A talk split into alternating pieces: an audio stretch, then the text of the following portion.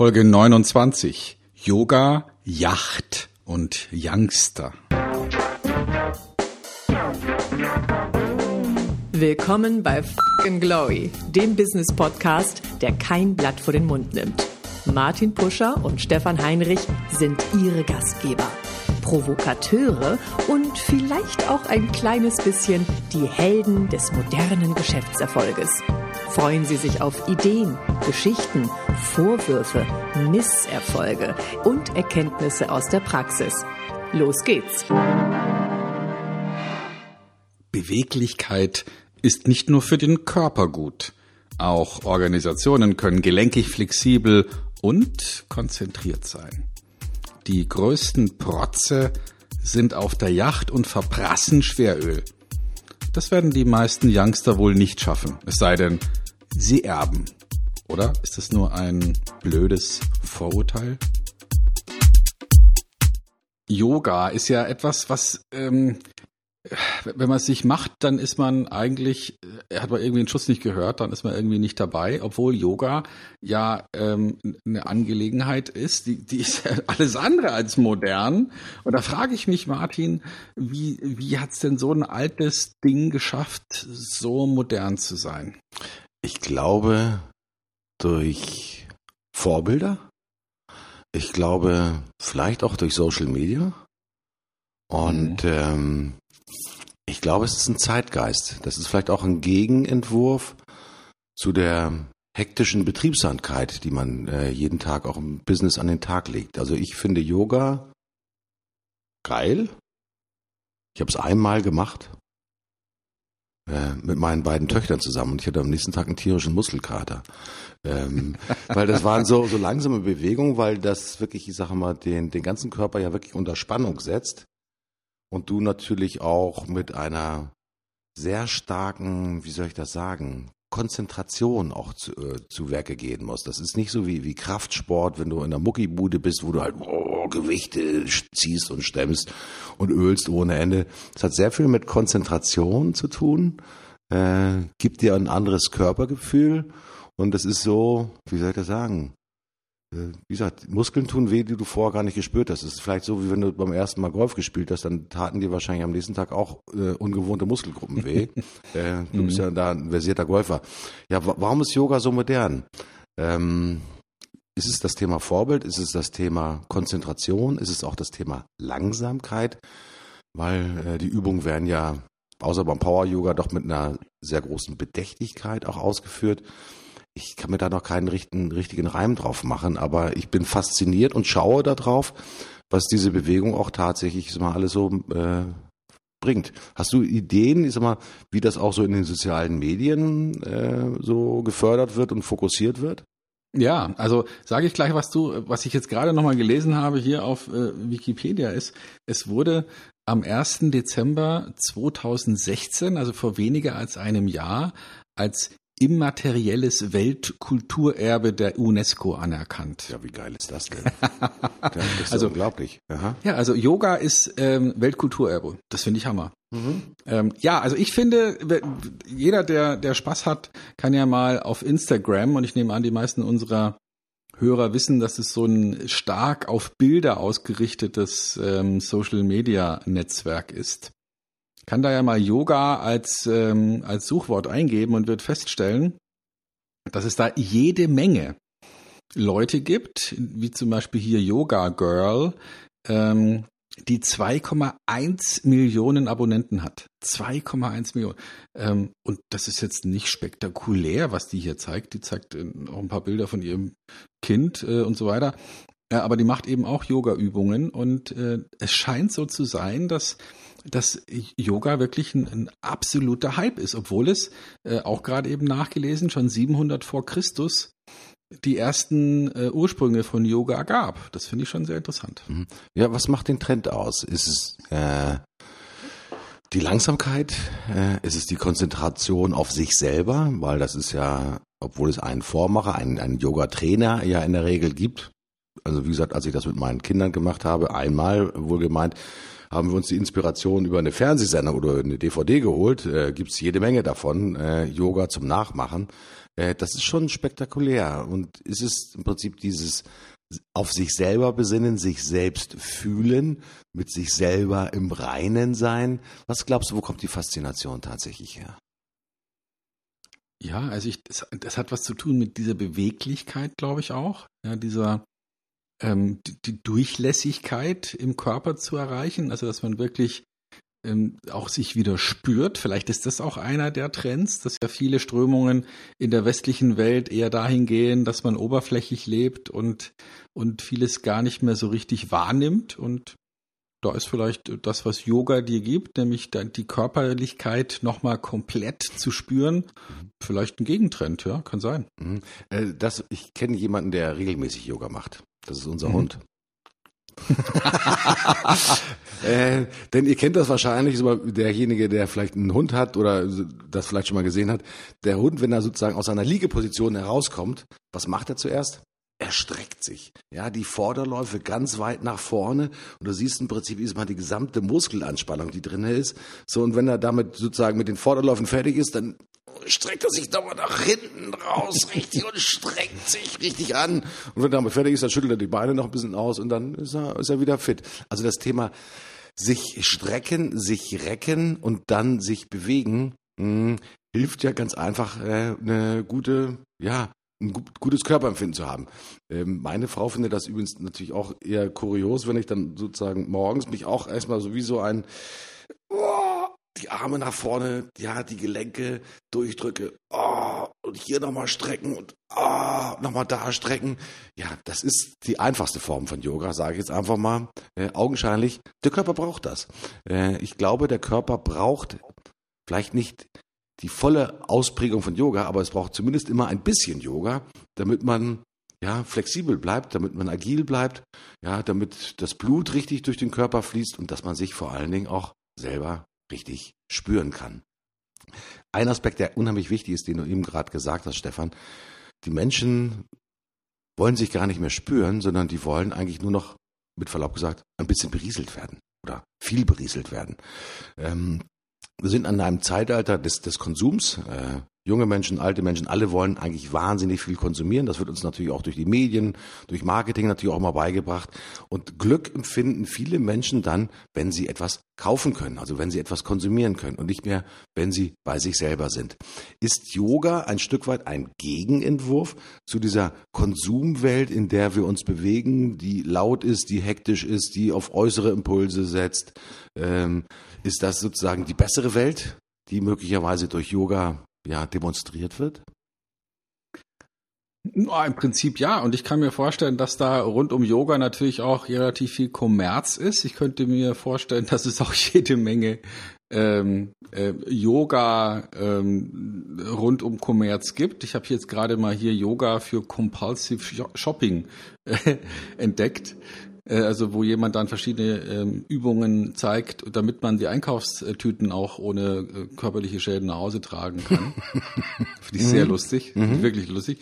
Ähm, also ja, aber rund um, um Yoga gibt's natürlich wahrscheinlich auch zig Shopping-Ideen, weil man muss ja dann auch die richtigen Klamotten, die richtige Matte und was weiß ich nicht noch alles für Yoga besitzen. Mhm. Also für jedes Hobby wird es dann wahrscheinlich auch da jede Menge Kommerz geben, um das hinzukriegen. Aber von der Grundidee her hat es ja was zu tun, ähm, wenn man sich damit ein bisschen auseinandersetzt und ein bisschen was dazu liest, dann wird man feststellen, es hat tatsächlich auch was zu tun mit, ähm, mit Buddhismus. Da kommt es ja her, ähm, im Zusammenhang mit Religion. Und das, was hier bei uns ankommt, ja, das ist ja es ist ja schon sehr verwestlicht, aber im Wesentlichen hat es was zu tun mit der Reinkarnationslehre und ähm, alles, was mit Karma zu tun hat, um sozusagen die Erleuchtung Moksha zu erreichen. Das ist ja schon auch eines der, äh, der Themen einer eher buddhistisch angehauchten Weltanschauung und Yoga passt da hervorragend mit rein, weil es so eine entspannte Grundhaltung und eine klare ähm, Spürbarkeit des Körpers bedeutet. Mhm. Ich habe ein geiles Zitat gefunden, das möchte ich jetzt mal schnell zum Besten geben zum Thema Yoga.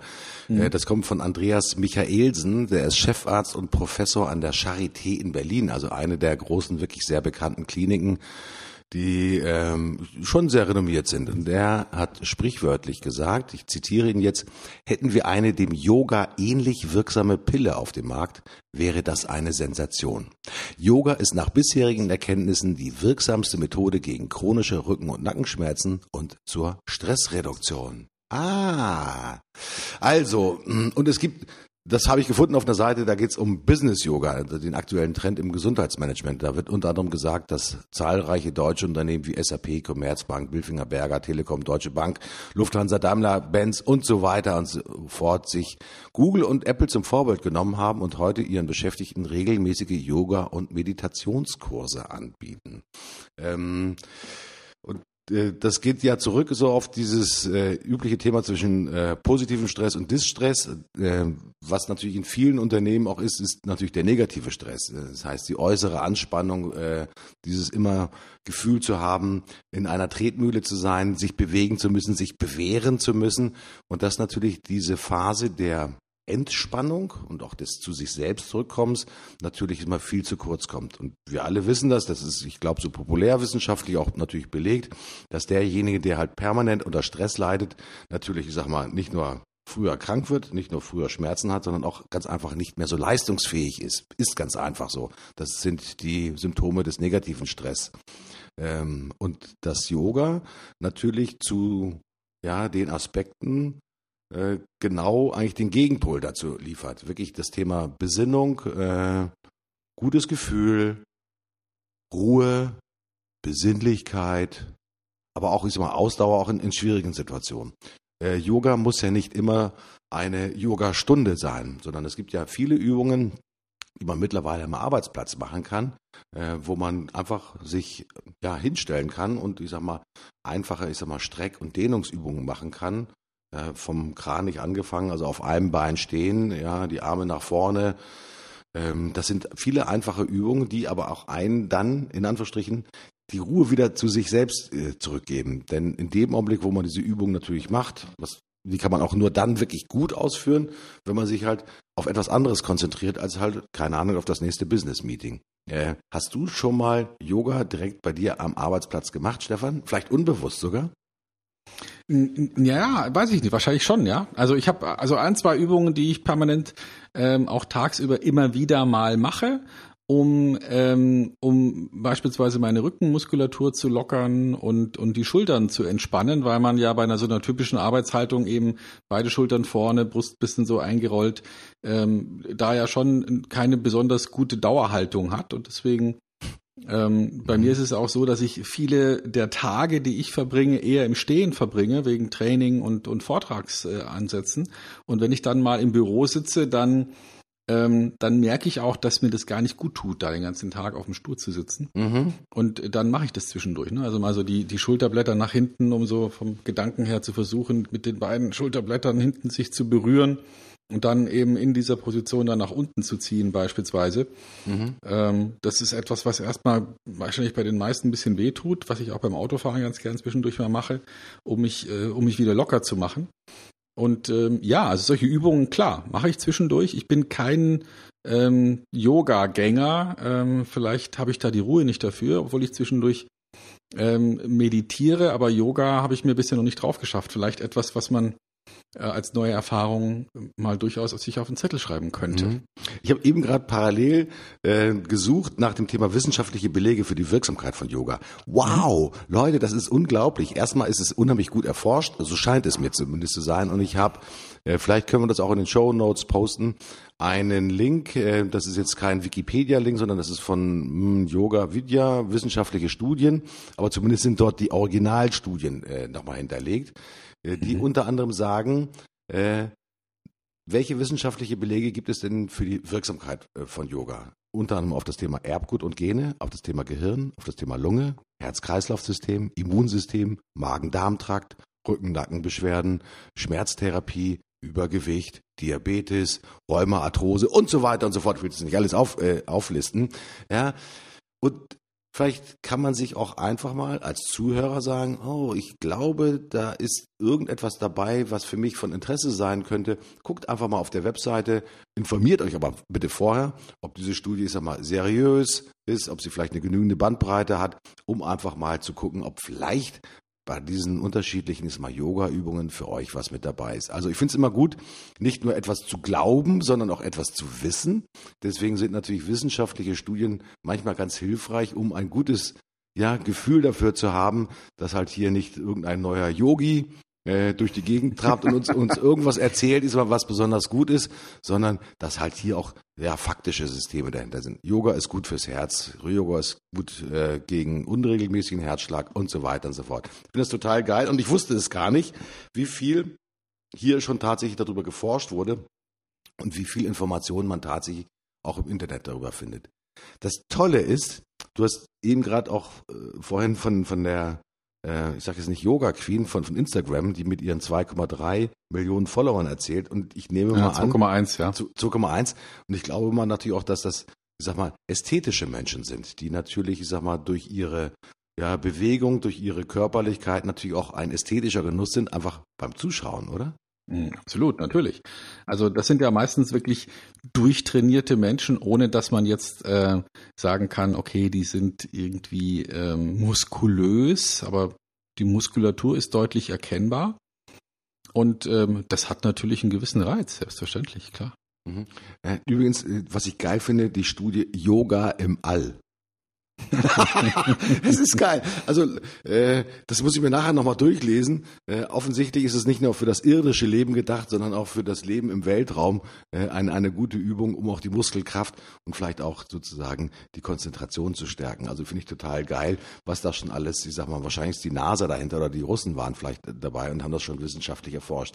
Also Yoga ist eine Geschichte, die, ich glaube, für viele Menschen einfach mal per se zunehmend attraktiv wird. Früher hat man das ja auch so ein bisschen belächelt, glaube ich, ja. Äh, Yoga, das ist nichts für Männer, das machen eigentlich nur so durchgeistigte Leute, die nichts anderes machen als Müsli essen und in, in einfachen sozusagen gefilzten Latschen durch die Gegend laufen. Äh, aber offensichtlich hat Yoga den Sprung in die Modernität geschafft, weil wenn äh, eine zunehmende Anzahl von Menschen nicht nur darüber nachdenkt, Yoga zu machen, sondern es auch tatsächlich in der gesundheitlichen Prävention von großen Firmen auch angewandt wird, dann ist ja was dran. Und äh, ein bisschen Yoga tut uns, ich glaube, in vielen Unternehmen ganz gut, Stefan, nämlich das Thema auch, ich sag mal, agil zu bleiben, auch einfach agil im Kopf zu bleiben, oder?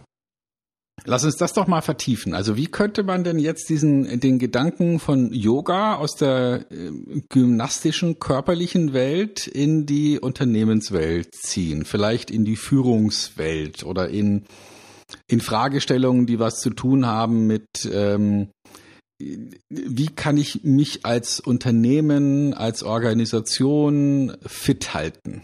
Mhm. Was hältst du denn davon? Ja, super geil. Mir fällt sofort etwas ein, nämlich das Thema des äh, sofort reagieren müssens oder wollens.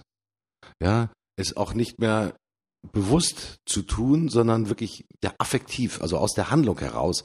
Es passiert etwas und ich sage, ah, sofortige Reaktion, sofortige Entscheidung.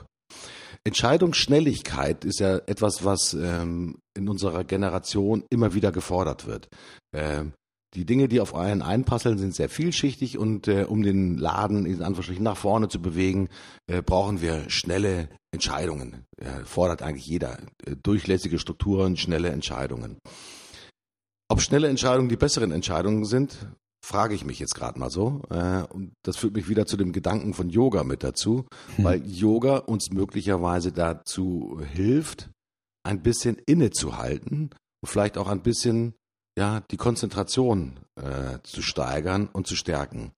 Denn ähm, ähm, Freund Gerd Gigerenzer, ein Professor aus, aus äh, Bremen, über den wir schon mal gesprochen haben, mhm. ja, der Risikoforscher, äh, hat in einer, ja, in vielen Studien schon nachgewiesen, dass spontane Entscheidungen nicht immer die richtigen Entscheidungen sein müssen, weil sie natürlich sehr viel auf ein, ja, vermutetes Bauchgefühl zurückgehen und äh, habe ich in der Vergangenheit schon immer richtig entschieden, tue ich diesmal auch. So ist übrigens auch äh, unter anderem das Kernkraftwerk in Tschernobyl in die Luft gegangen, äh, weil man damals tatsächlich gedacht hat, ja, äh, das wird schon die richtige Entscheidung sein und einfach nicht in dem Augenblick vielleicht mal zehn Sekunden konzentriert über eine Situation nachgedacht hat, um dann die richtige Entscheidung zu treffen. Denn Tschernobyl war, das zeigen die ganzen, ich sag mal, Forschungen und die Untersuchung wäre verhinderbar gewesen, zumindest dieser GAU wäre verhinderbar gewesen. Ähm, also das Thema Konzentrationsfähigkeit, das finde ich eine, eine coole Geschichte, wenn wir das auch ein bisschen aus, aus dem Yoga-Prinzip halt herausnehmen können. Auch das Thema bewusster zu werden mm, und die Oberflächlichkeit, mit der wir uns ja jeden Tag auch manchmal umgeben müssen, wenn wir da ein Stück weit zurückkommen zu dem Thema bewusster zu sein und auch ein bisschen konzentrierter zu sein. Also das, diesen Gedanken mag ich sehr, Stefan. Äh, ertappe mich selber dabei, dass mir in dem Fall ein bisschen mehr Yoga auch ganz gut tun würde und auch ein bisschen mehr sozusagen Ruhe und Konzentration geben würde. Also ich empfinde das zumindest so. Hm. Ich denke jetzt auch ein bisschen an, ähm, an, an Dehnung, mhm. ja, also Dehnübungen und Konzentration. Also das hat ja viel mit Yoga zu tun, die, die Muskulatur zu dehnen, die Bänder zu dehnen, besondere Bewegungen zu machen, die man im Alltag nicht macht und gleichzeitig mit einer hohen Konzentration. Mhm. Und, und jetzt ganz ohne Hast und ganz ohne, ohne Hektik. Mhm. Und vielleicht kann man ja mal überlegen, wie könnte man denn Dehnungsübungen für Organisationen machen? Also wie könnte man denn äh, wie könnte man denn einen, einen Vertriebsapparat mal dehnen, ja, ganz konzentriert? Oder, oder wie könnte man denn eine, eine Führungsmannschaft, einen Vorstand, ein Vorstandsmeeting, wie könnte man denn da mal Dehnungsübungen machen, ja, im Sinne von äh, vielleicht einfach mal an die Grenzen gehen oder vielleicht mal ungewöhnliche Gedanken durchspielen, ungewöhnliche ähm, Bewegungen der Organisation durchdenken. Mhm. Mhm. Ähm, und dann mit sehr großer Konzentration diese Übungen regelmäßig ausführen, um zu sehen, ob man dadurch nicht insgesamt als Organisation beweglicher wird. Also ich denke da jetzt an mal mit ganz besonderen Kunden zu sprechen, mit denen man sonst nie spricht oder vielleicht mhm. mal ähm, ein Produkt aus einer anderen, völlig anderen Perspektive zu sehen oder vielleicht ähm, mal etwas zu tun, was man sonst nie tut, nämlich ein Wettbewerbsprodukt, die positiven Seiten zu finden oder so. Ja, also mhm. dass man, wenn man ganz bewusst äh, die eigene Organisation in eine in eine Beweglichkeit hineinführt, die die sie sonst nicht hat, mit großer Konzentration, als Übung, nicht als mhm. Alltäglichkeit, aber als Übung. Das mhm. finde ich finde ich interessant. Mhm. Ich habe eine Geschichte schon mal erzählt, ich möchte sie gerne wiederholen, weil ich sie für wichtig erachte. Das ist nämlich äh, aus meiner eigenen Berufserfahrung äh, als Jugendlicher oder junger Abteilungsleiter Marketing war es für die Führungskräfte des Unternehmens erforderlich, dass sie mindestens, ich glaube, einmal im Monat oder einmal alle zwei Monate, ich weiß es gar nicht mehr so genau, äh, im Lager auch mitgeschafft haben. Also das Thema Picken und Packen. Und äh, das dehnt auch ganz schön, weil das ist nämlich auch äh, nicht den Bezug zu verlieren, auch zu scheinbar, ich sag mal, äh, Tätigkeiten, die halt eines Managers nicht würdig sind. Natürlich kann, können andere Kollegen oder konnten andere Kollegen schneller äh, picken und packen und äh, die Ware versandfertig machen. Aber das Gefühl zu haben, hier unten wird genauso produktiv geschafft wie oben in den Büros, das finde ich wichtig, um auch diese Achtsamkeit äh, im Kopf zu bewahren, ist mal für die einzelnen ich sag mal, Vorgänge. Das ist einfach nicht nur, dass man auf irgendwelche Charts guckt und auf irgendwelche Zahlen guckt. Ich sag mal, wie war heute unser Service-Level, wie viele von den eingehenden Aufträgen haben wir am gleichen Tag wieder rausgeschafft. Das hat für mich auch etwas mit Dehnung zu tun. Also das ist vielleicht auch so eine Übung, die du gerade beschrieben hast, auch dahin zu gehen und auch diese organisatorischen Muskeln zum Spielen zu bringen, die man halt in seinem normalen Job vielleicht nicht jeden Tag braucht, aber die unheimlich wichtig sind, um diese Aufmerksamkeit, um diese Achtsamkeit, um diese Konzentration wieder auf Vordermann zu bringen. Also ich spanne jetzt gerade meine Muskeln an und äh, ja, versuche das gerade mal im Kopf durchzugehen. Ich halte das für unheimlich wichtig, diese Dehnbarkeit innerhalb der Organisation, so wie du es gesagt hast, zu trainieren. Nun weiß ich aber nicht, ob es, äh, es gibt natürlich die Business-Yoga-Leute, die helfen dir wirklich bei der gesundheitlichen Prävention. Das, was du ja ansprichst, ist im Prinzip eine, ein Organisations-Yoga. Also wie können wir wirklich, ich sag mal, Organisationen mit Yoga-Mechanismen konzentrierter, agiler, sportlicher, durchtrainierter, gelenkiger ja, ausdauernder, ja, und am Ende des Tages auch begehrter machen. Denn die Bilder, die man in Instagram sehen kann von den äh, New, äh, von den äh, Yoga-Models, ob das nun männlich oder weiblich sind, sind ja schon wirklich beeindruckend. Also mhm. ähm, wie, wie, ich kenne keinen Management-Trainer, der jetzt sagt, okay, doch einen kenne ich. Äh, der sagt das in, der sitzt in Würzburg, der hat so das Thema gesunder Geist, gesunde Organisation, gesunder Körper. Also der spielt quasi über diesen Dreiklang drüber. Macht selbst auch Power-Yoga. Äh, da fällt mir jetzt gerade ein. Das ist ganz, ganz spontan, wo ich drüber nachdenke macht auch, macht auch Vorträge. Das Interessante ist, ich habe den schon länger nicht mehr getroffen, aber ich glaube vor zwei Jahren das letzte Mal, da hatte er mir berichtet, dass die Unternehmen, die mit ihm in Kontakt kommen, einfach erstmal riesengroße Augen machen und auch riesengroße Ohren machen, weil sie halt auch diese Zusammenhänge möglicherweise gar nicht kennen. Also das Thema gesunder Körper, gesunder Geist, gesunde Organisation etc. Ähm, vielleicht ist es auch immer wieder, weil wir in unserer Welt eine Überbetonung von ja, wirtschaftlichen, von Business-Aspekten haben, Messzahlen, Kennzahlen, ja, da doch auch gerne getrieben sind, letztendlich so von diesen, ja, nachvollziehbaren und bilanziell erreichbaren Zahlen und, und, und äh, Messwerten. Yoga, kann man Yoga messen in der Organisation? Kann man die Dehnbarkeit, kann man die Konzentrationsfähigkeit eines Unternehmens messen? Hm. Also auch da glaube ich jetzt, dass es in, in wieder das, was wir beim letzten Mal hatten, der XXL-Gedanke, der falsche ist. Also noch mehr Beweglichkeit ist ja nicht unbedingt sinnvoll. Also irgendwann ist halt dann die Beweglichkeit so groß, dass du rauskoppelst, ja, aus und, äh, mhm. und, und dann nicht mehr, nichts mehr zusammenhält. Das ist ja nicht gewünscht. Mm, aber ich halt habe schon die Idee, dass man sagen könnte, sind wir denn beweglich genug oder sind wir denn noch in einem bestimmten Maße beweglich? Mhm. Und äh, das finde ich spannend. Das finde ich interessant. Mhm.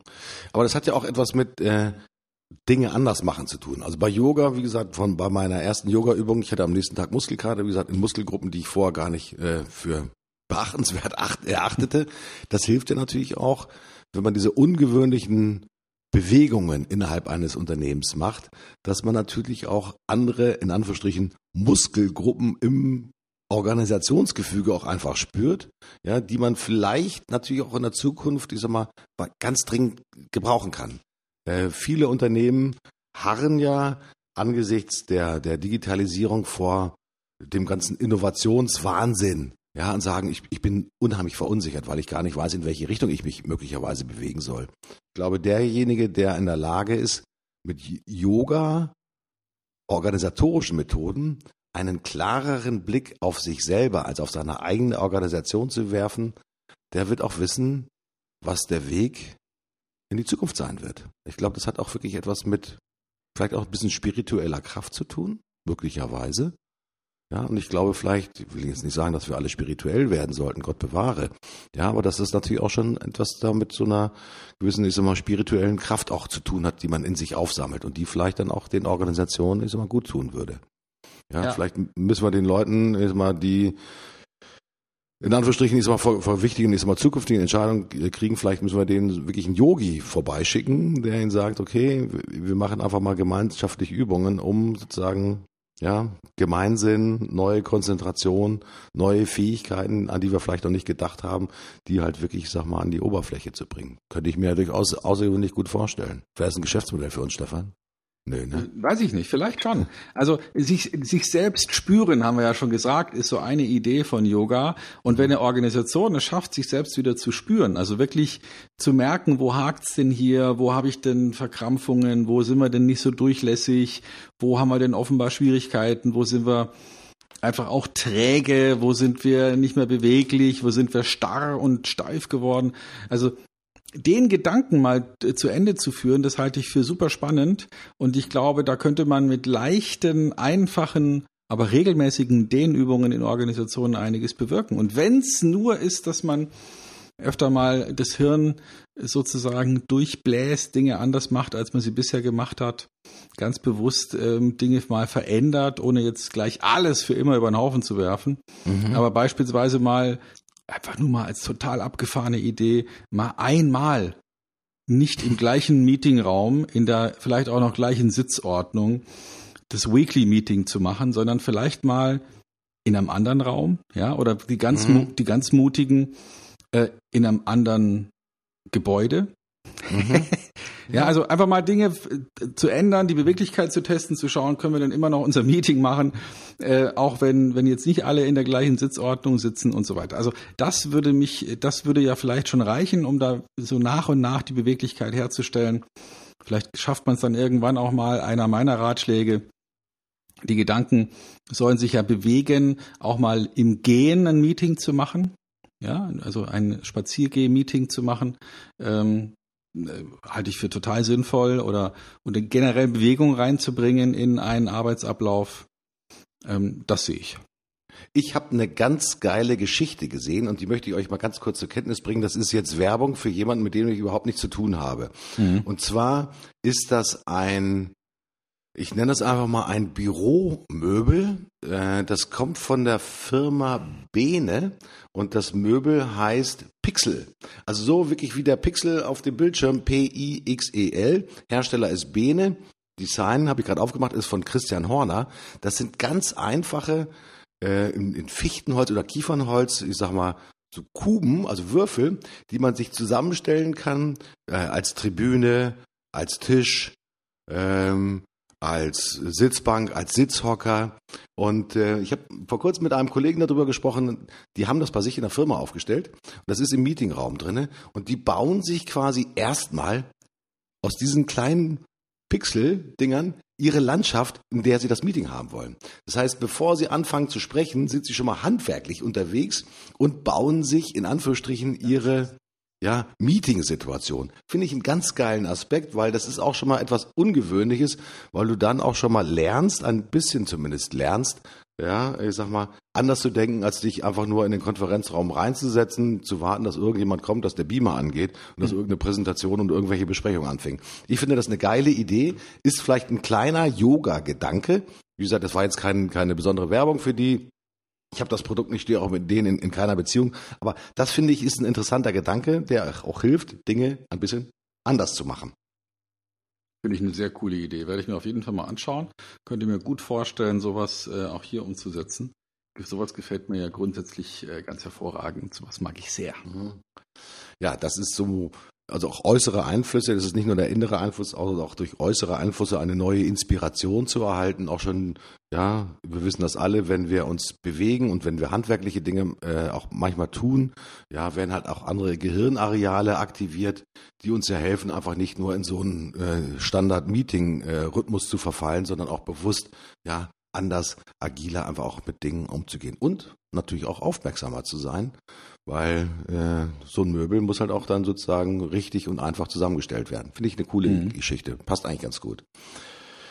Stefan, ich glaube über Yoga, das hätte ich nicht gedacht, dass wir uns so lange über das Thema Yoga unterhalten. Es ist ja unglaublich, was da alles mit drinne ist. Ähm, hm, der, der Nebenentwurf zu, zu der Besinnlichkeit, zu dem sich spüren, das ist immer noch ganz geiler Begriff, was du da auch gesagt hast zu Yoga.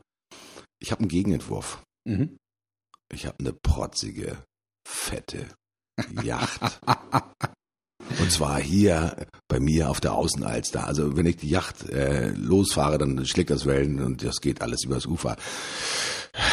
Die Yacht, der Inbegriff von Reichtum. Manchmal Protz. Ich hab's geschafft. Habe ich die Yacht, dann habe ich's geschafft. Ja, ich glaube, das hat so jeder vor Augen. Äh, ich erinnere mich an eine Sparkassenwerbung, ist schon ein bisschen länger her mein Haus, meine Yacht, mein Reitpferd, äh, um zu symbolisieren, dass man es tatsächlich geschafft hat. Die Yacht ist doch wirklich der Inbegriff dessen für ich habe es geschafft. Mhm. Stimmt. Ja, hundertprozentig hast du recht.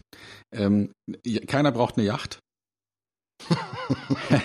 und trotzdem ist es äh, in, in vielen Häfen, egal ob das jetzt in der Côte d'Azur ist oder vielleicht äh, in Mallorca, Mallorca, jeder kennt da den Yachthafen, der da schon mal war, äh, ist ja schon auch etwas, wo man sagt, ja, irgendwie hätte ich schon gern so ein Teil mal, ja, würde ich schon gern mal äh, zumindest mal mitfahren dürfen oder vielleicht sogar besitzen. Ähm, die Frage ist, was ist denn da der, dieser besondere Reiz? Also hast du eine Idee? Ich glaube, der besondere Reiz ist auch das äh, Symbol, das mit der Yacht verbunden ist. Mhm. Kann ich mir so eine Yacht leisten? Und ich meine, so eine richtige Yacht, also ich meine jetzt hier nicht so eine äh, zwei Meter Schaluppe, sondern so ab 15 Meter aufwärts, sage ich mal. Ja, ähm, und zwar auch äh, mit einem wunderschönen teakpolierten Deck wo sich dann manchmal auch grazile Gestalten drauf regeln. Ähm, das ist der Inbegriff auf dafür. Auf ihrer Yogamatte. Auf ihrer Yogamatte, ja. Ich, ich gönne mir dann sozusagen eine private Yoga-Vorführung, die ich mir dann angucken kann. Ja, wie geil ist das denn? Ich glaube, dass es einfach dieser Inbegriff dafür ist, für ich kann es mir leisten und ich zeige es. Ähm, wobei ich die These habe, dass viele der Yachten deswegen im Hafen sind, weil sich die Besitzer den Sprit nicht mehr leisten können. ja. ja. Warum, warum sind die dann alle im Hafen? Weil das wären sie doch, wenn es so toll wäre, müssten doch eigentlich alle Yachten, also zumindest tagsüber, wenn, wenn das Wetter schön ist, sozusagen aus dem Hafen raus, äh, äh, rausfahren. Okay, wenn du besonders reich bist, dann hast du wahrscheinlich in jedem Hafen eine Yacht. Ich übertreibe jetzt mal ein bisschen, aber äh, ich glaube, das ist das Thema. Äh, ich will durch äußeren Anschein Ehrfurcht erwecken, Begeisterung erwecken. Ähm, ich möchte etwas darstellen. Für mich ist im Prinzip die Yacht die Schwanzverlängerung. Mhm. Ähm, das ist genauso wie äh, Ferrari, finde ich jetzt, gut, Ferrari ist sicherlich ein tolles Auto, aber ich sag mal, das sind bestimmt auch, ich sag mal, bestimmte exotische Autos. Ähm, die auch ein bisschen Schwanzverlängerung sind. Also ich will jetzt nicht über das permanente Thema von Schwanzverlängerung sprechen, aber ich glaube, das ist so, ähm, wer gönnt sich eine Yacht? Also ich, ich man muss auch da vielleicht differenzieren. Es gibt das Thema der Motorjacht, es gibt die Segeljacht. Ich glaube, Segler sind noch ein, ein ganz eigenes Völkchen. Ich kenne mich da nicht so besonders aus, aber da ist viel, ich glaube auch Leidenschaft auch dahinter. Ja, aber so eine Motorjacht, da frage ich mich allen Ernstes, wo kommt denn da Leidenschaft auf? Außer dass das Ding halt dick, fett, teuer ist und halt äh, ein riesen imposantes Gebilde ist, wo quasi die Geldscheine schon dahinter aufgetürmt sind. Also mhm. ich glaube, das ist so ähm, Statusbewusstsein. Ja, Sta Statussymbol. Es ist ja auch, es ist ja auch gleichzeitig ein Symbol für Unabhängigkeit, weil du könntest ja jederzeit losfahren und hast alles dabei und kannst überall anhalten, kannst überall ankern, kannst sogar überall dir deinen Fisch rausholen, wenn du willst und, und sozusagen ein unabhängiges Leben leben. Also Mhm. Ich kenne schon Leute, die haben den Traum, irgendwann mal gehe ich auf meine dann meist Segelyacht mhm. und tu nichts mehr außer die Welt umrunden. Und, äh, und das ist sozusagen mein Lebensziel. Ich stelle mir dann immer die Frage, was machst du denn, wenn du einmal rum bist? ja, das ist geil. Äh, ist das vielleicht die falschen Träume? Es gibt ja keine falschen Träume. Träume sind Träume. Ähm, aber das Symbol, ich möchte ein Ziel erreichen, das hat ja auch etwas mit, mit Zielorientierung zu tun. Wenn ich mir eine Yacht kaufen kann, wenn ich damit um die Welt segeln kann, dann habe ich es geschafft. Und das finde ich so faszinierend, was du gerade gesagt hast. Ja, wenn du es gemacht hast, was ist denn dann? Ist das Leben dann vorbei? Ist, sind, hast du dann keine Ziele mehr?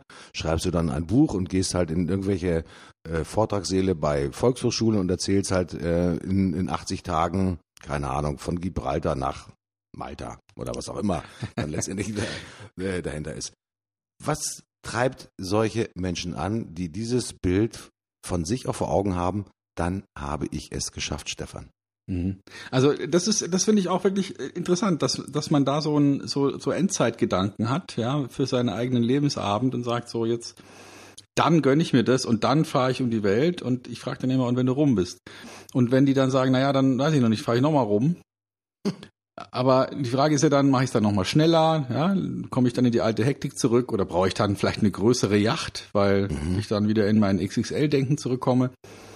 Ich finde, ich finde es, für mich persönlich ist es jetzt nix, weil ich dieses Eingesperrtsein nicht mag. Also ich könnte mir nur mit sehr, sehr, sehr, sehr, sehr engen Freunden, wie zum Beispiel dir, Martin, Danke. und deiner lieben Angetrauten vorstellen, mal so ein paar Tage in so einem Schiff eingesperrt zu sein. Aber dann wäre mein Freiheitsgedanke auch wieder eher so, dass ich sage, und jetzt will ich hier raus. Mhm. Also für mich ist es kein schöner Gedanke zu sagen, ich verbringe jetzt mein Leben auf so einem Schiff. Das wäre es für mich nicht. Das Mhm. Stefan, ich, ich schmunzel deswegen, weil es gibt eine richtig große Yacht. Ich sag mal Queen Elizabeth. Das Mhm. sind die Kreuzfahrtschiffe. Ähm, was wirklich boomt in der Industrie, das sind Kreuzfahrten. Ähm, ist die Kreuzfahrt die Yacht des kleinen Mannes? Ja, wahrscheinlich.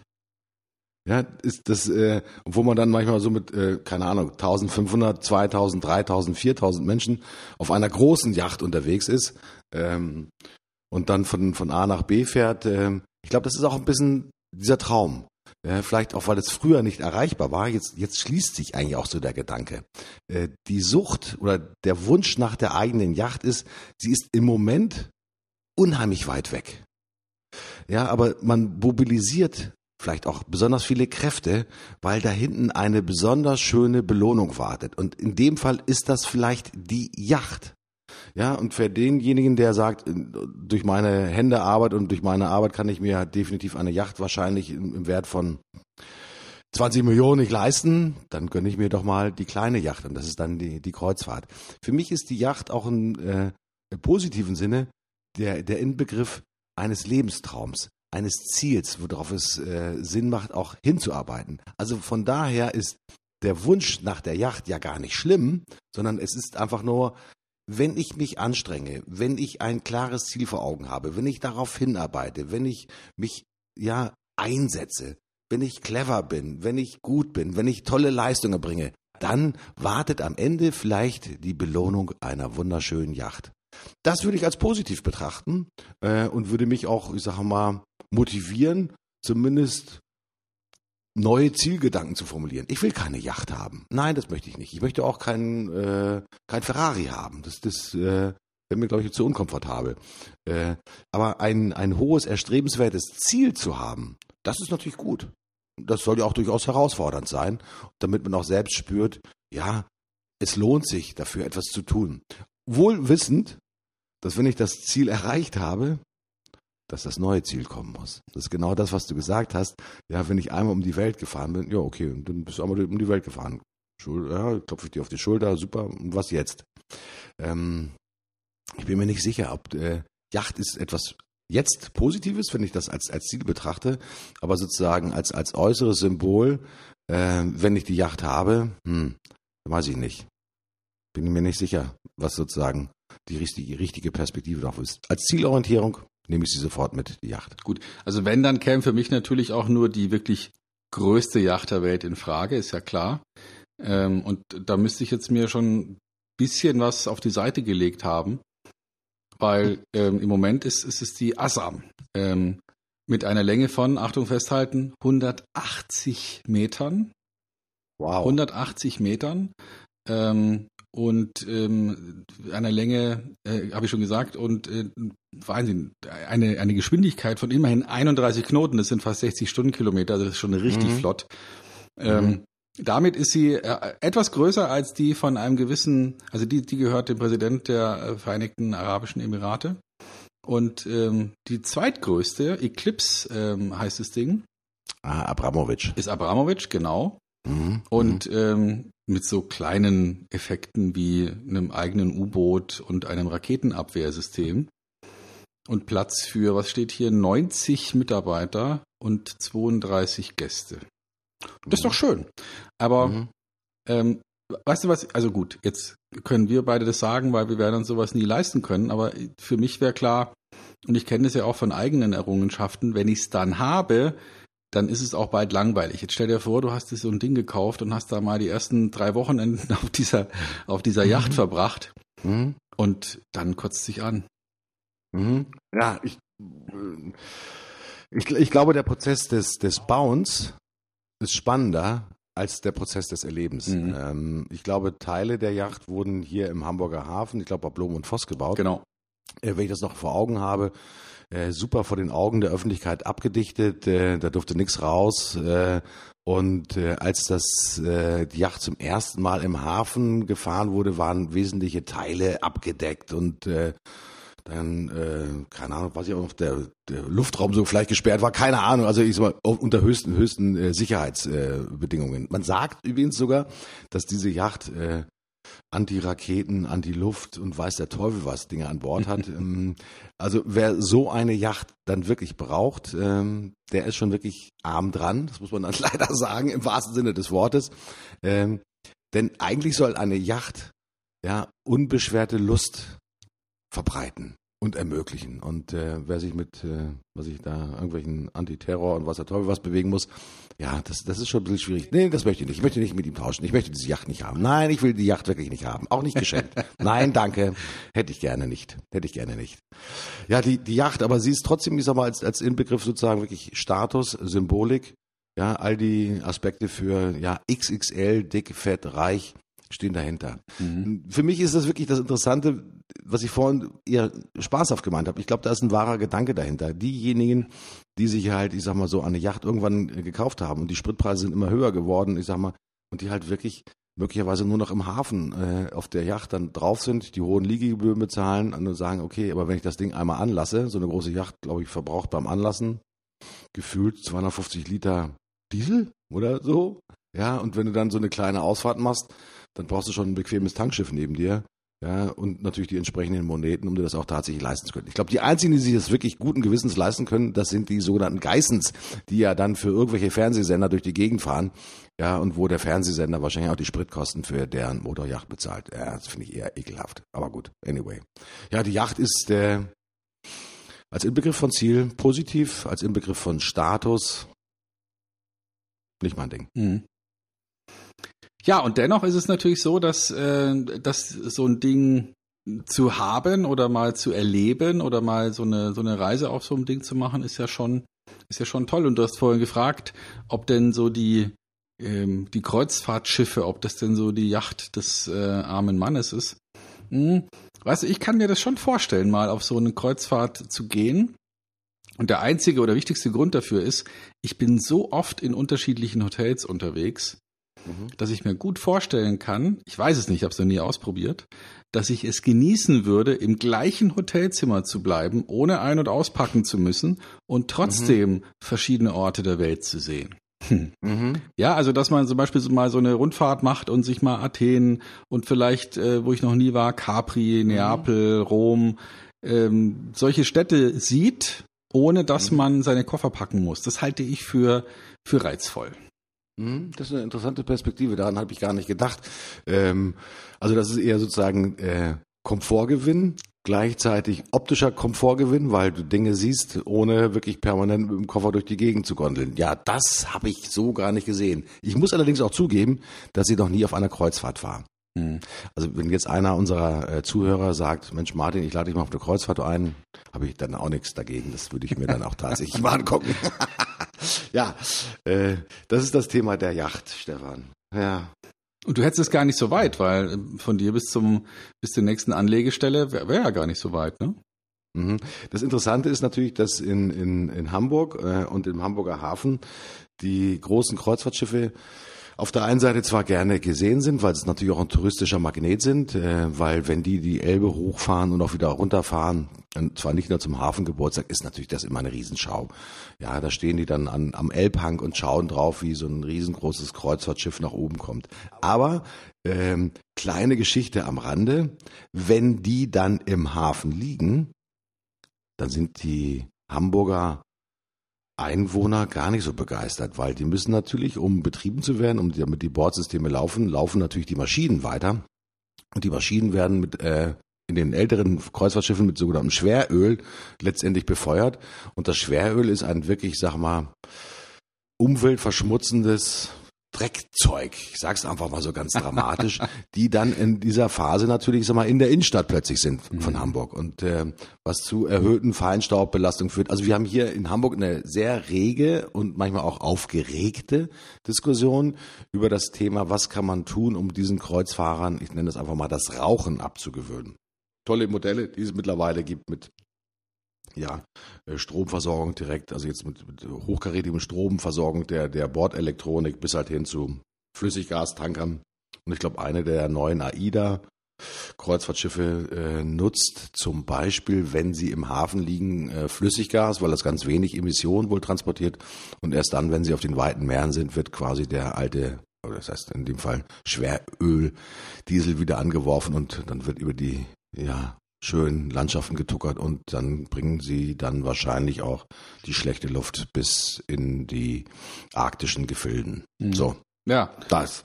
Ne? Also noch ein Grund dafür, um zu sagen, hm, brauchen wir das wirklich? Möglicherweise nicht, ähm, solange da kein Konzept gefunden ist, um den Dreck dann doch nicht auf diesen Schiffen zu verbrennen, sondern ähm, und vielleicht gar nicht mehr zu fördern, äh, wäre mir das lieber. Ne? Zumal meistens da, wo es wo es schön sonnig und äh, und windig ist, nämlich auf dem Meer, da könnte man ja eventuell auch sich mal eine andere Art von Energieversorgung einfallen lassen. Vielleicht etwas, was sich auch durchsetzen wird irgendwann mal. Aber momentan ist es wahrscheinlich am billigsten, da einfach einen schweren, aber stinkigen Schiffsdiesel einzubauen. Mhm. Ja, äh, lassen wir mal die stinkigen Sachen an der Seite, Stefan. Ähm. ah, ich freue mich schon auf das Thema der Youngster, weil das, das ist Bashing pur. Weil ich weiß natürlich aus vorhergehenden Sendungen, dass das Thema der sogenannten Youngster bei dir sehr zwiespältig betrachtet wird. Ähm, ich habe natürlich ein Bild von den Youngstern, also von den Jungen, ja, als eine agile, bewegungsfreudige, unternehmenslustige, ja, sich selbst gut wahrnehmende, gestaltende Generation. Was hast du denn für einen Blick auf die Generation der Youngster? Naja, also das wäre jetzt albern zu sagen, alle sind so.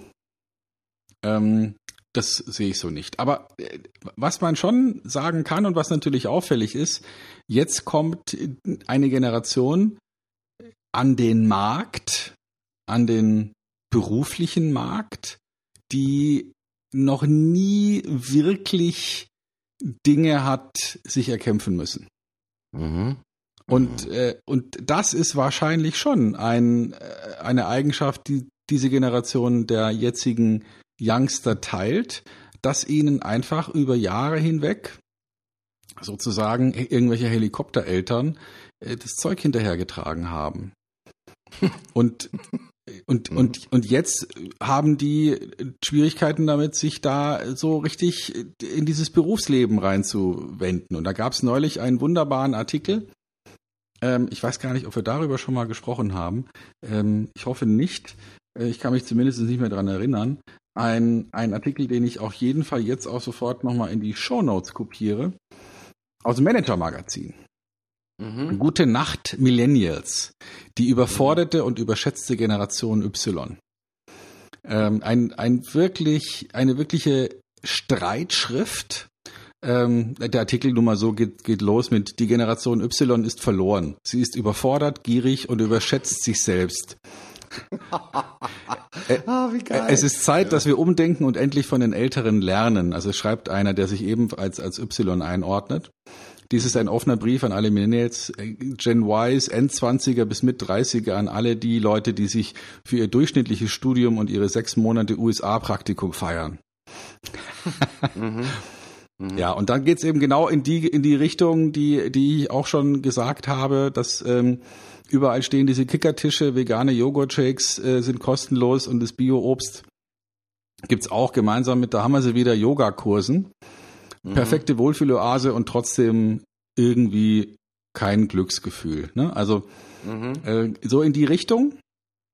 Und ich denke wirklich, dass, äh, dass diese Generation die erste Generation ist, die noch nicht hat durchhalten müssen, irgendetwas.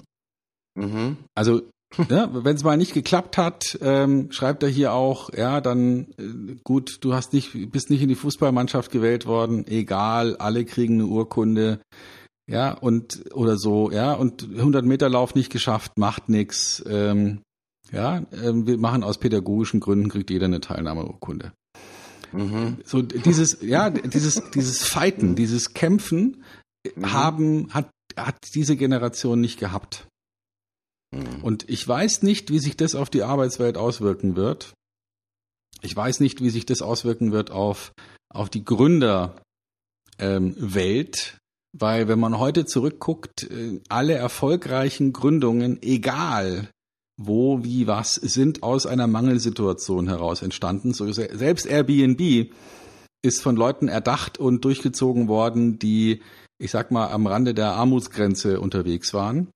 Mhm. Und ich stelle mir wirklich die ehrliche Frage, haben wir uns aus dem Überschwang der, der, des Wohlstandes eine Generation gebaut, die unfähig ist, Dinge durchzuhalten, die schnell ermüdet und die, die sozusagen nicht wirklich stressresilient ist. Das, das frage ich mich. Mhm. Das ist mhm. jetzt kein Angriff. Ich frage mich das mhm. und ich habe die Befürchtung, dass ja.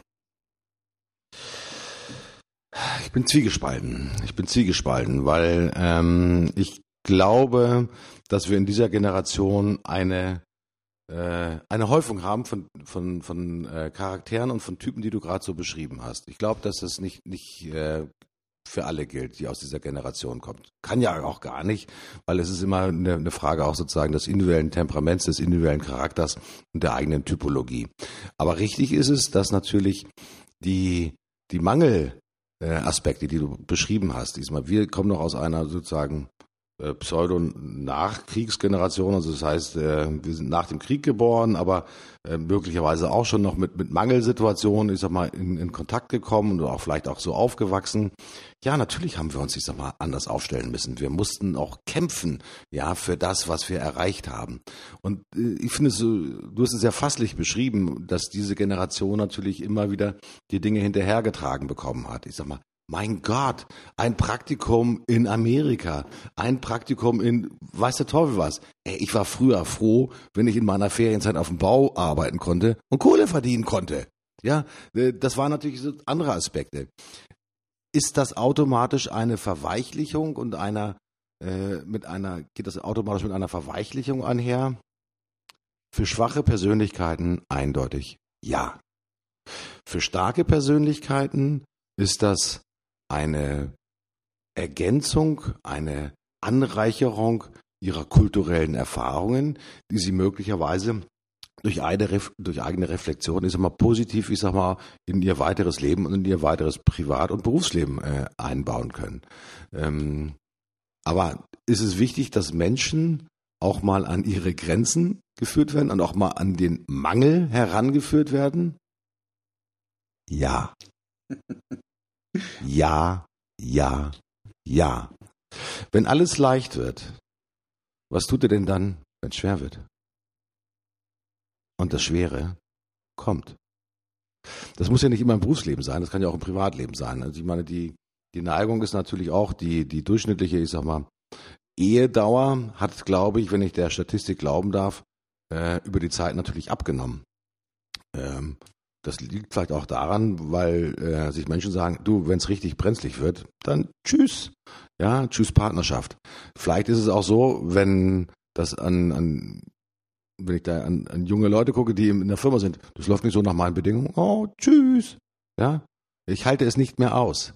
Ich bin auch nicht mehr bereit, ich sag mal, einen im positiven Sinne einen Kampf auszufechten, die den Arsch aus dem Sulki herauszunehmen und zu sagen, ich will auch diese schwierige Situation überstehen.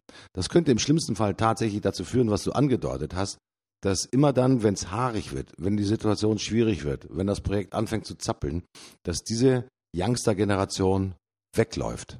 Und das ist die schlimmste Vorstellung, die ich generell haben kann, ja, von, von einer Generation oder auch, ich mal, von Kollegen und Mitarbeitern, die immer dann, wenn man sie braucht, ja, um gemeinsam etwas zu erreichen, auch gegen Widerstände, wenn die einen einfach verlassen. Das ist so. Und davor habe ich wirklich nicht nur Respekt, sondern davor habe ich Schiss. Ja, denn es gibt ja nichts Schlimmeres als Unternehmer, äh, mit diesen Menschen zusammenzuarbeiten, die dich dann in einer ja, schwierigen Situation einfach im Stich lassen. Und das ist dieser Begriff im Stich lassen. Das ist wirklich gnadenlos. Davor habe ich echt Schiss, Stefan. Ja. Aber ich, ich, ich, ich weiß auch nicht, wie wir sozusagen die Mitarbeiter, die, die neu in die Unternehmen hin, hinzukommen, ist mal, wie wir die vor sozusagen einem, ich nenne das einfach mal Stresstest aussetzen, damit wir simulieren, wie reagieren sie denn in schwierigen und auch in kritischen Situationen. Ich weiß es nicht. Ja, ich, ich darf dir sagen, du hast es äh, tatsächlich falsch geraten. Also äh, ich habe oh. gerade mal nachgeguckt ähm, äh, bei die, in diesem neuen Ding, das es da jetzt gibt, dieses Internet, und habe festgestellt, äh, du hast du hast dich getäuscht. Äh, es ist tatsächlich ja. so, dass ähm, die durchschnittliche Ehedauer bis zur Scheidung in Deutschland von 2006 bis 2016 zugenommen hat von 13,7 auf 15 Jahre. Das liegt doch nur daran, weil die Menschen älter werden, Stefan. Mach dir doch nichts vor. Ja, könnte, könnte sein. Und es ist auch, noch, auch ja. noch so, dass im selben Zeitraum die Scheidungsquote von 51 Prozent auf 40 Prozent runtergegangen ist. Ja, sakral. Also die Menschen äh, bleiben länger zusammen und weniger Ehen werden tatsächlich geschieden. Finde ich interessant. Ähm, vielleicht auch aus der Not heraus? Weil das zu mühsam ist, sich wieder neu zu verlieben? Kann ja sein. Also äh, wir wissen natürlich, ja, ach Gott, da fallen mir ja 1048 Sachen einfach da, dazu ein. Ja, total interessant. Mhm. Ja, hm. würde man natürlich jetzt wir wissen nicht, wie tief du jetzt noch in, in die Forschung einsteigen kannst. Sag mal, wie viele Menschen äh, in diesen Partnerschaften einfach nur noch nebeneinander leben. Ja, ähm, aber gut, das führt zu weit. Lass uns über das Thema wirklich. Das, ich bin ja auch noch ein Youngster. Habe ich das eigentlich schon mal gesagt, dass ich ein Youngster bin? Ich bin zwar keiner aus dieser Generation, aber im, im Inneren habe ich das Gefühl, ich bin ein Youngster. Ich habe natürlich ein bisschen Erfahrung, weil ich natürlich auch schon ein bisschen älter geworden bin, aber eigentlich habe ich manchmal sogar noch jugendliche Unbekümmertheit. Hm. Ist das nicht geil? Weil Youngster zu sein ist doch für mich positiv, weil ähm, ich erinnere mich an, an, an, an eine der vorherigen Sendungen, wo du gesagt hast, ich bin neugierig. Das hast du von dir selber mhm, gesagt. Bin ich. Ist doch der junge Mensch, der Youngster, ist doch neugierig. Ja, der will doch neue Dinge erfahren, neue Dinge sehen, neue Dinge erleben ähm, und will nicht in Routine erstarren. Das finde ich geil. Also von daher, wenn es nicht eine Frage der Millennial-Generation ist, also wenn es eine, eine arttypische Angewohnheit ist, dann würde ich mich gerne als Youngster bezeichnen, weil ich finde das äh, unheimlich geil, äh, nicht nur jugendlich zu denken, sondern auch mit diesem Forscherdrang und mit dieser Neugierde unterwegs zu sein. Und eigentlich ist das ja ein Zeichen von Youngstern, aus meiner Sicht. Mhm. Ja, also äh, im, im reinsten Wortsinne sind Youngster ja einfach ähm, jugendliche, junge Leute, die, die sozusagen unterwegs und beweglich sind und die Bock haben. Und da würde ich mich zumindest mal gedanklich immer dazu zählen. Ja, also ich bin ein neugieriger Mensch. Ich will Dinge nur ausprobieren. Ich meine, das, was wir hier machen, ist ja auch letztlich totaler Unsinn, aber macht einfach Spaß, ist lustig, war war eine Sache, die die äh, die wir uns ausgedacht haben, einfach so, weil wir Lust drauf hatten. Mhm. Und mir macht sowas Spaß. Ich will sowas gerne machen. Und vielleicht würden ja viele Leute in meiner Altersklasse sagen, wie kommt denn auf die Idee, sowas zu machen? Da habe ich bessere Dinge vor, zum Beispiel auf der Couch sitzen und Zeitungen lesen. Mhm. Aber ja, insofern sind wir vielleicht beide Youngster, Martin. Ja, das sind wir mit Sicherheit. Also jung im Kopf, äh, vielleicht auch schon mit ein paar grauen Haaren ausgestattet, aber das ist ja nicht, das sind ja nur Äußerlichkeiten. Ich glaube, da zählen wirklich äh, in diesem Sinne die positiven inneren Werte. Mhm. Da bin ich, bin ich felsenfest von überzeugt. Aber was natürlich betrüblich stimmt, Stefan, und ich komme nochmal darauf zurück, dass diese Generation, und du hast diesen Artikel ja auch zitiert, ja, ein, ein furchtbar dunkles Szenario auch eigentlich zeichnet. Und ähm, Jetzt stelle ich mir die Frage, okay, wenn diese Millennial-Generation, was kommt denn danach? Wird das alles noch schlimmer, noch zäher? Wird das noch hinterhergetragener? Oder ist das sozusagen die Spitze des Eisberges der, so wie es der Artikel auch beschrieben hat, der Bequemlichkeit, ja, der Ich-Bezogenheit? Äh, kommt da noch was nach oder äh, generieren wir äh, aus der Gesellschaft heraus immer mehr diese Menschen, die ohne Mangel aufgewachsen sind und die eigentlich erwarten, dass ihnen der Puderzucker in den Arsch geblasen wird. ja. Ja, also dieses Puderzucker in den Arsch blasen, ich glaube, das hat wirklich was zu tun mit dieser Art von ähm, Generation, die, wie wir haben es ja gerade gesagt, nicht so wahnsinnig viele harte Erfahrungen hat machen müssen. Und, mhm. und immer dann, wenn es eigentlich hart wurde, konnten die sozusagen rufen, ich bin ein Gen Y, hol mich hier raus. Und dann kam schon irgendein Heli Helikopter-Eltern herbeigeflogen und hat sie da wieder gerettet. Aber ich denke mal, Youngster als Begriff heißt für mich auch ein Stück weit im Kopf jung und beweglich bleiben und, und sich mit neuen Sachen auseinandersetzen, Dinge lernen wollen, nicht zu sagen, dafür bin ich zu alt. Ne? Also das, das, mhm. Gegen, das Gegenteil mhm. von Youngster ist für mich jemand, der sagt, dafür bin ich zu alt. Oder das, das tue ich mhm. mir nicht mehr an. Mhm. Stefan, das ist eine geile Übung, natürlich auch für, ich sag mal, unsere Freunde und Zuhörer. Also ihr seid ja deswegen, liebe Freunde und Zuhörer, deswegen nicht alt und bequem, weil ihr euch das alles antut, was wir euch erzählen. Ja, ähm, aber probiert doch nochmal gelegentlich etwas Youngster-mäßiges aus. Also etwas, ähm, ich sage jetzt nicht Verrücktes, aber etwas, wofür man Neugierde, jugendlichen Elan, äh, vielleicht auch eine besondere Hingabe benötigt. Ähm, Yoga wäre zum Beispiel eine gute Idee. ja, den, den Bogen äh, zurück zu, zu Beginn der Sendung zu machen.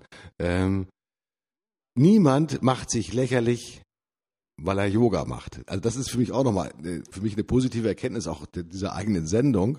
Also wenn ich jetzt plötzlich sozusagen mit Yoga-Übungen anfange, dann würde ich wahrscheinlich sogar bewundernde Blicke meiner jüngeren Mitarbeitergeneration ernten, so nach dem Motto, guck dir den alten Sack an, der kann tatsächlich, ich sage mal, hier den, den schreienden Kran oder was auch immer das für tolle Bewegungen sind, die man dann macht, äh, tatsächlich ausführen. Also ich äh, bin bereit, äh, als Youngster noch etwas Neues, Verrücktes zu machen.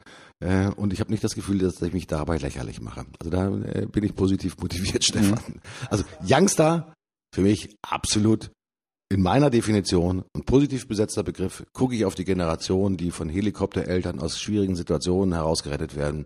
Ja, mache ich mir auch Gedanken und Sorgen drüber, äh, wie das mit den Kolleginnen und Kollegen weitergeht, wenn sie denn tatsächlich für sich und für ihre Lieben möglicherweise wirklich den Lebensunterhalt beschaffen müssen. Ja. Also, Leute, äh, wird eine harte Nummer, glaube ich schon. Ja. Martin, die Stunde ist schon wieder verflogen wie im, wie im Flug, sagt man nicht, ne? Mist. Ähm, vergangen wie im Flug. Und äh, was ist denn in deiner Woche passiert, was du mit uns teilen möchtest? Vielleicht, vielleicht sollte man auch gar nicht mehr so viel nach schlecht und und positiv fragen, weil es hat sich ja so bis jetzt in den letzten Wochen rausgestellt, so die schlechten Sachen fallen uns gar nicht mehr so explizit auf. Vielleicht sollten wir ja fragen, was ist denn ein ganz besonderes Erlebnis deiner letzten Woche? Ja, ein ganz besonderes Erlebnis meiner letzten Woche war mh, hm, die Auflösung von Angst. Ähm, in einer Gesprächsrunde mit, mit mehreren Kollegen, ähm, alle, ich sag mal so, jenseits der 30, tendenziell 40, auch, auch äh, durchaus mal in die 50. Ähm, Gestaltungsfähigkeit der Zukunft. Ähm, als wir uns, das war so ein, so ein, so ein Seminar, so ein, so ein Workshop, als wir uns darüber unterhalten haben, habe ich eher zu Beginn nachdenkliche Gesichter gesehen. Und ähm, ich glaube, wenn man über positive Szenarien spricht und wenn man neue gedankliche Inspiration äh, in die Köpfe halt hineingibt, dann löst sich, Angst ist vielleicht ein hartes Wort, dieses Thema Angst auf.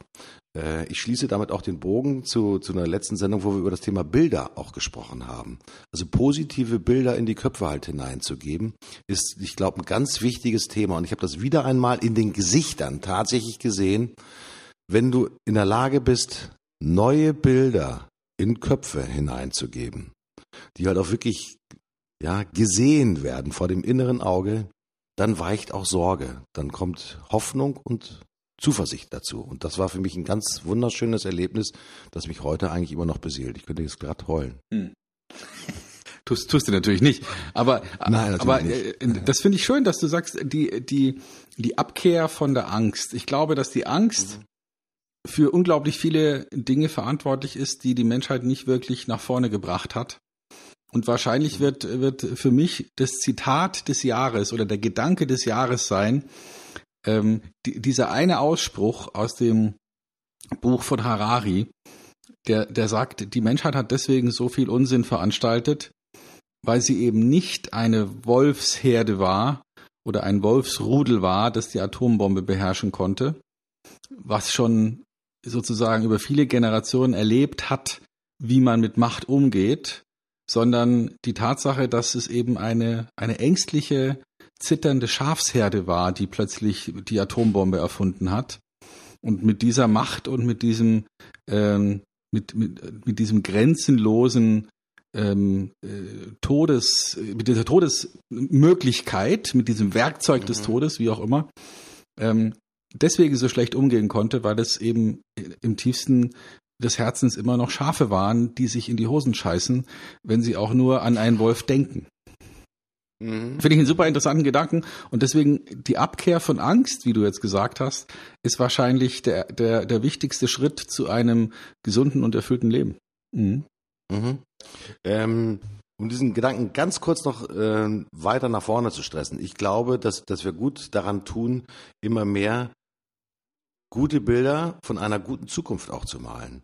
Mir ist manchmal auch so viel ähm, Szenarien des Untergangs, Börsencrash, äh, Blase platzt, bla bla bla, äh, Flüchtlinge, also äh, diese Krakeler, die sie auch rund um schlechte Nachrichten ansiedeln, das, das finde ich, furchtbar. Ich sage mal, Leute, zurück auch zu guten Möglichkeiten, weil ich glaube, hinter einer Fahne, ja, die das Symbol der Zukunft trägt, ja, da macht es Sinn, sich tatsächlich zu versammeln.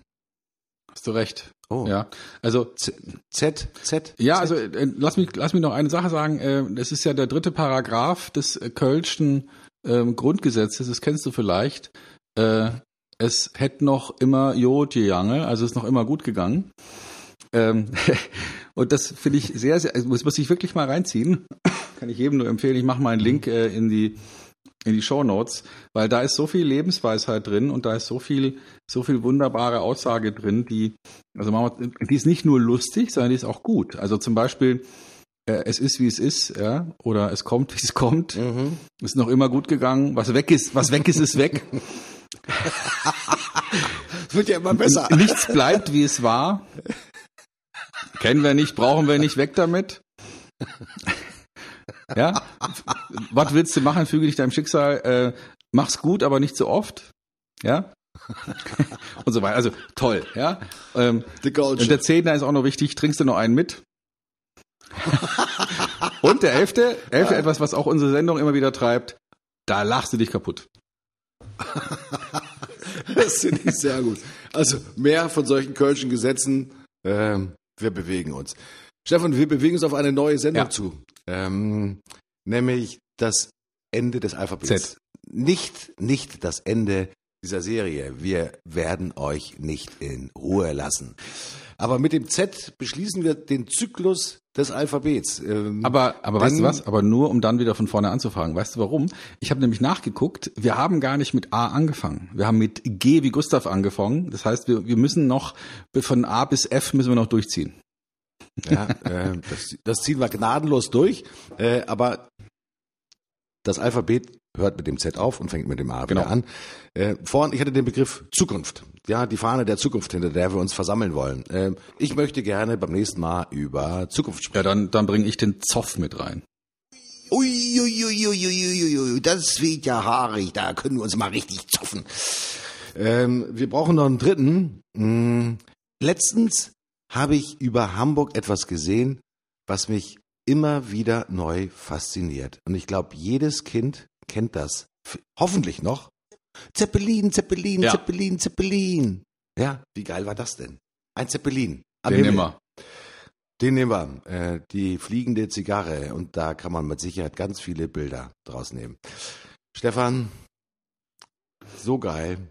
Ich bin beseelt, erfreut und bin voller Zuversicht, dass die nächste Sendung noch geiler wird als diese. In diesem Sinne, ich gehe nach Hause, ich freue mich, ich muss nachdenken und ich muss Yoga machen. Ich hau dann mal ab. Bis demnächst. Tschüss, euer Martin Puscher. Tschüss, Martin. Und vielleicht wird es ja klappen, dass wir mit der Ankündigung, dass wir beide auf der Bühne Yoga machen, vielleicht kriegen wir damit ja unsere Veranstaltung künftig voll. Stefan Heinrich, Stefan Heinrich sagt Tschüss, schöne Woche euch allen, machtet Jod und äh, es ist wie es ist.